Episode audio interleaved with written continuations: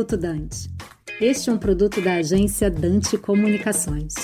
Há mais de um ano, a nova lei de licitações foi publicada com vigência imediata. O legislador previu um período de convivência de dois anos entre a nova legislação e a antiga. Poucas foram, no entanto, as licitações de obras e serviços de engenharia em que optou-se pela nova lei. Em parte, isso ocorre pela manutenção da vigência da legislação anterior, mas, em grande medida, pela pendência de regulamentação de itens importantes da lei. Já houve regulamentação no âmbito federal de alguns temas, como, por exemplo, o plano de contratações anual. No entanto, faltando menos de um ano para a revogação integral da legislação anterior, o panorama em termos regulatórios não parece auspicioso. Faltam ainda regulamentar pontos relevantes, tais como aspectos relacionados à orçamentação de obras, as regras relativas à atuação do agente de contratação, a exigência obrigatória de implantação de programas de integridade para contratados de obras de grande vulto, a apuração do desempenho pretérito em contratos com a administração pública como critério de pontuação técnica e os parâmetros para utilização dos procedimentos. Ainda, há uma clara opção da União em pulverizar a regulamentação em diversos atos normativos. Recomendaríamos a adoção de uma postura mais diligente em prol da unidade normativa e, consequentemente, segurança jurídica. Ao invés de se ter inúmeros atos normativos, seria mais coerente